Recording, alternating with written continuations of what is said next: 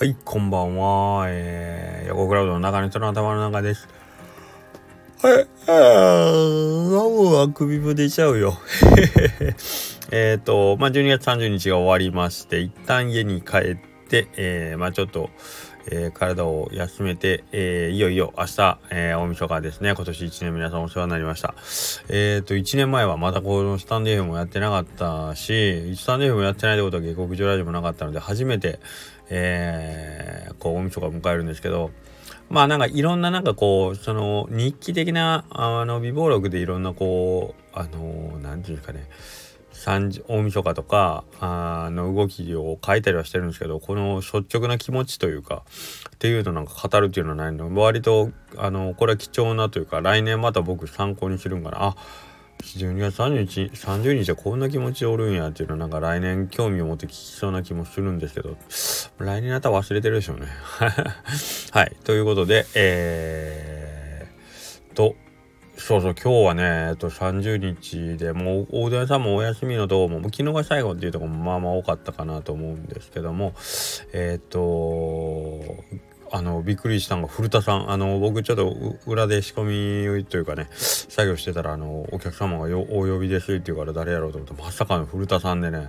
いやいやありがたい。本当にもう最後の最後まで来ていただいてどうもどうもお世話になりました。あのーまあ、暖かい年越しも久しぶりかなという感じするんですけど、まあ、ちょっと暖かあ一時ね雪でもうすごいことになってたんですけどこれぐらいまあ寒さも和らいでたら来ていただけたかということですいません。ありがとう。なんかすごいあのー、バタバタしてる中やったんですごいあのー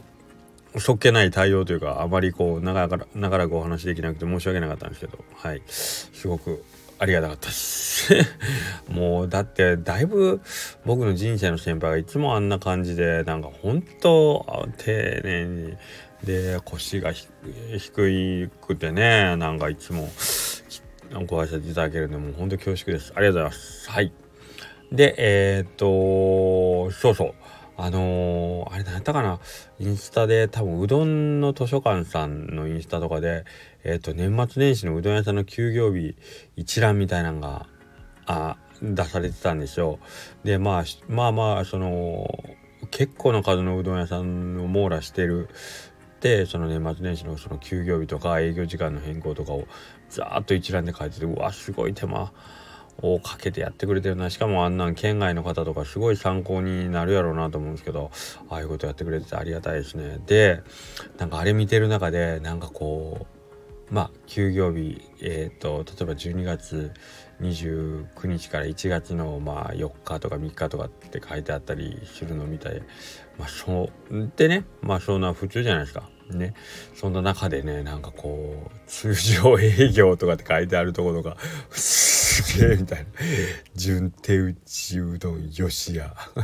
火曜日だけ休みみたいなね。すげえなみたいな。あんでなんかあの辺とか結構つわもの感出ますよね。あと久枝さんも休業日元旦のみあとは営業みたいな。すげえなみたいな。なんかこう別にいやなんか休むのが全然悪いこととも思わないしもちろん僕もがんあのー、ね正月はちょっと休ませようって思うところもあるんで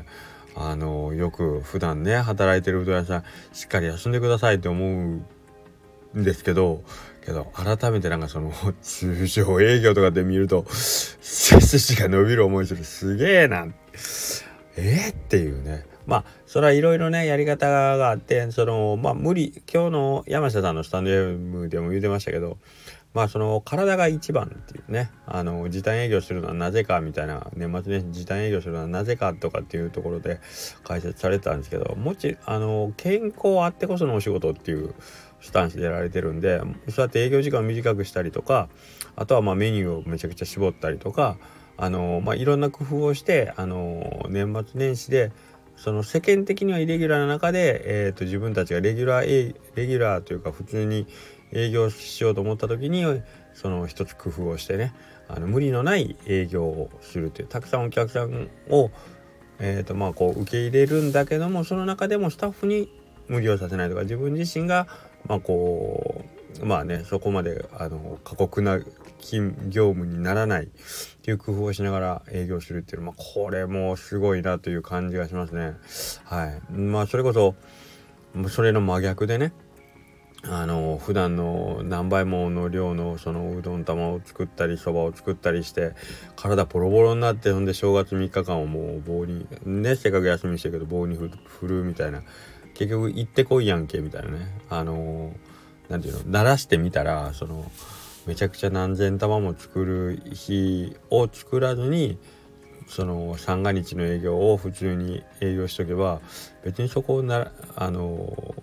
平均したら一緒じゃない？みたいな、うん、はい、無理やり偏りを作ってね。なんか体をいじめてでスタッフにいろんな頼みをね聞いてもらってその年末年始の忙しい時にシフト入ってとかって無理を言ってやらんでもいいんじゃないかなってほんと毎年思うんですよね。毎年思いながらなかなかそういう思い切ったことができずにこうじくじたる思いをしてるけど今年はなんかちょっとちょっとだけ工夫をしたんであの割と気楽にあのまあ自分のペースを守りながらそれこそ今こういうスタンド FM を取れるとかえー、っと家に帰れてるっていうのはこれはもうすごいですね。普段だったらなんかもうあの日付変わるぐらいまでまあ売りね店に行って、えー、仕込みしてでまあ家で仮眠を1時間2時間とってもう一回仕事行くっていうそれから比べたらもうね9時半ですか今9時半ぐらいに家に1回帰れてるっていうのはもうありがたいですね。寝れるっていうのがありがたいですね。はい。ということでまあ工夫をしながらそれもそれこそいろんなことをやってきてでまああのー、先ほど言ったみんなが無理してバタバタになってで12月31日大晦日終わった後にあとはそこに屍しかないみたいなね。そういう状態はなんか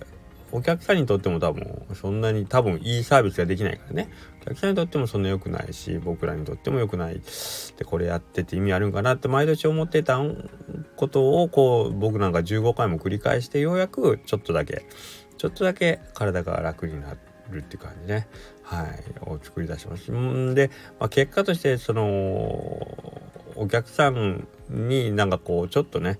ご注文あの無理を言ってもう予約だけなんですとかね予約の方だけの販売なんですとかちょっとあのご無理を言うところもあるんですけどもまあ長い目で見た時にあのそっちの方がえっ、ー、とまあ我々にとってもあの気持ちよく仕事を続けられるのであのご理解くださいと いうことをようやく考えたり言えたりするようになってきましたねここに来るまで長かったんですけどはい。で、まあ自分の体力とかね、えー、もうやっぱり年とともに衰えてきてるのも実感としてあるので、その辺を考えるとやっぱこうならざるを得ないかなという感じもします。はい。まあいろいろとなんか言い訳じみたことも言ってますけども、とにかくまああの、あのそういうことも含めてですね今年は本当に楽しいというかいろんなことに自分の中ではチャレンジして、えー、まあしうまいこと言ったもあれば失敗したもあるし失敗と言っても別にあそうかそうかこれはここが課題なんだなっていうのが分かってるんでまたそこはブラッシュアップしてね来年に向けてあのもうちょっと